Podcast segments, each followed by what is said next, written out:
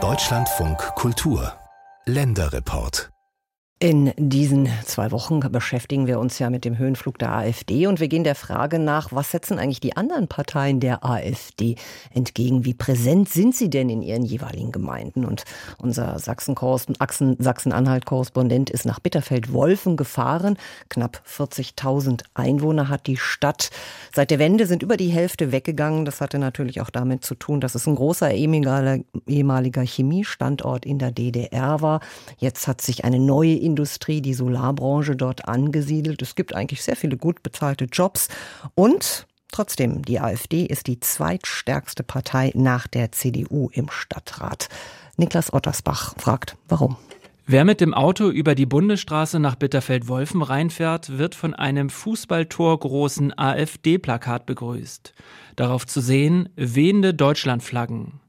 Das stehe da immer, sagt der Sozialdemokrat Thorsten Weiser. Der 35-jährige Steuerfachwirt ist seit zwei Jahren Chef der rot-grün-gelben Ampelfraktion im Stadtrat von Bitterfeld-Wolfen. Die SPD stellt drei von insgesamt 40 Mandatsträgern im Stadtparlament. Fragt man Thorsten Weiser, warum seine Partei da kein Plakat hängen hat, folgt eine lange Erklärung. Naja, solche Plakate etc., das hat ja immer was mit finanziellen Mitteln zu tun. Ne? Ähm, wir haben hier vor Ort in der SPD, wir haben keinen Landtagsabgeordneten, wir haben keinen Bundestagsabgeordneten, haben nur drei Ehrenamtliche, die hier im Stadtrat sitzen. Das heißt, da fehlt ja auch entsprechend der finanzielle Background, um dir sowas leisten zu können. Und ein Büro haben wir auch nicht mehr hier, also sprich kein, kein, kein Landtagsbüro mehr, so wie bis zur letzten Legislatur, weil wir einfach keinen Abgeordneten mehr hier haben.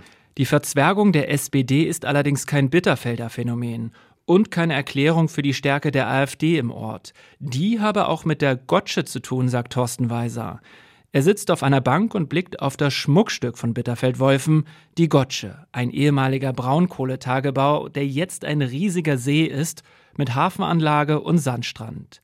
Die Renaturierung hat 300 Millionen Euro Steuergeld gekostet. 2013 wurden die Filetgrundstücke an der Gotsche an eine GmbH mit Gesellschaftern aus Baden-Württemberg verkauft. Für gerade mal 3 Millionen Euro. Seitdem haben sich die Grundstückspreise teilweise verzwanzigfacht. Wir sehen es ja jeden Tag bei uns in der Stadt. Wir haben keine, wir haben nicht für alles Gelder. Wir sind in der Haushaltskonsolidierung, müssen also jeden Euro dreimal umdrehen. Freiwillige Leistungen müssen gekürzt werden. Hätte man hier bei dem Verkauf der Grundstücke bzw. des Sees ein bisschen besser aufgepasst, ähm, hätten wir wahrscheinlich jetzt nicht solche finanziellen Probleme, wie wir sie haben. Ein hausgemachtes Problem, das seit Jahren der AfD in die Hände spielt, weil sie es immer wieder öffentlich thematisiert. Inzwischen beschäftigt der Stadtrat eine Anwaltskanzlei, die den Ausverkauf der Gotsche nochmal aufrollt. Vor allem für seine CDU, derzeit die stärkste Kraft in Bitterfeld-Wolfen, könnte das schmerzhaft werden, sagt Ortsbürgermeister Uwe Bruchmüller. Er gehört zu denen, die die Aufarbeitung forcieren und sich damit keine Freunde macht. Denn Parteifreunde von ihm, darunter ein Landtagsabgeordneter, sollen vom Ausverkauf profitiert haben in Form von günstig erworbenen Ferienwohnungen mit Seeblick. Das legen Unterlagen nahe, die der CDU-Kommunalpolitiker gesichtet hat. Ja, die CDU ist sicherlich die Mitgliederstärkste Partei im Ort, aber eben, und das ist kein Geheimnis, eben nicht homogen, sondern äh, leider Gottes zerstritten und äh, an vielen Stellen sind eben auch aus meiner Sicht die falschen Leute in der Verantwortung. Bruchmüllers Groll richtet sich auch an die Landes-CDU. Er stellt, ähnlich wie der SPD-Kommunalpolitiker Weiser, eine Entfremdung zwischen Parteispitzen in Magdeburg und der Basis in Bitterfeld-Wolfen fest. Für die Probleme vor Ort finde er kein Gehör in der Landeshauptstadt, nur der Landtagsabgeordnete der AfD, Daniel Roy, sei zur Stelle. Beispiel der Gestank der Papierfabrik im Ortsteil Thalheim, wo Bruchmüller Ortsbürgermeister ist. Aber da hat sich keiner drum gekümmert. Der Ausnahme ist ausdrücklich, sage ich, äh, Daniel Roy, der als Landtagsabgeordneter und äh, Thalheimer Einwohner sehr engagiert mit vorangeht. Den Rest sieht und hört man nicht. Nach 30 Jahren Mitgliedschaft in der CDU überlegt der Ortsbürgermeister, ob er in Zukunft wirklich noch einer Partei angehören möchte. Maximilian Melzer steht ebenfalls vor der Frage, Politik mit oder ohne Parteimitgliedschaft.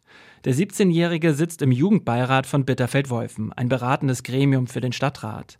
Der Kfz-Mechatroniker-Lehrling hat schon eigene Anträge zur Berufsorientierung an Schulen geschrieben. So würde ich mich auch nicht in der, in der Partei sehen, weil ich einfach, ja, es gibt Ansätze bei allen, die sind gut, aber auch schlecht und da würde ich mich nicht mit reinsetzen. Alina Lühr, ebenfalls im Jugendbeirat, überlegt auch noch. Zumindest die Linke sei nach einer Stadtratssitzung auf sie zugekommen, sagt die 17-Jährige.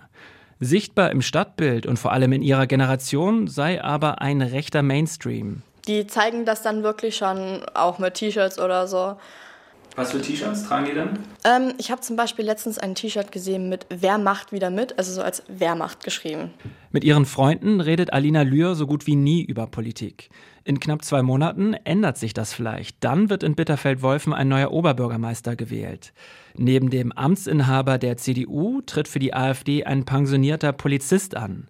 Auch der Chef einer freien Wählergruppe aus Wolfen hat gute Chancen, in die Stichwahl zu kommen. Seine Fraktion Pro Wolfen stimmt im Stadtrat oft mit der AfD. Die SPD schickt übrigens keinen Kandidaten ins Rennen.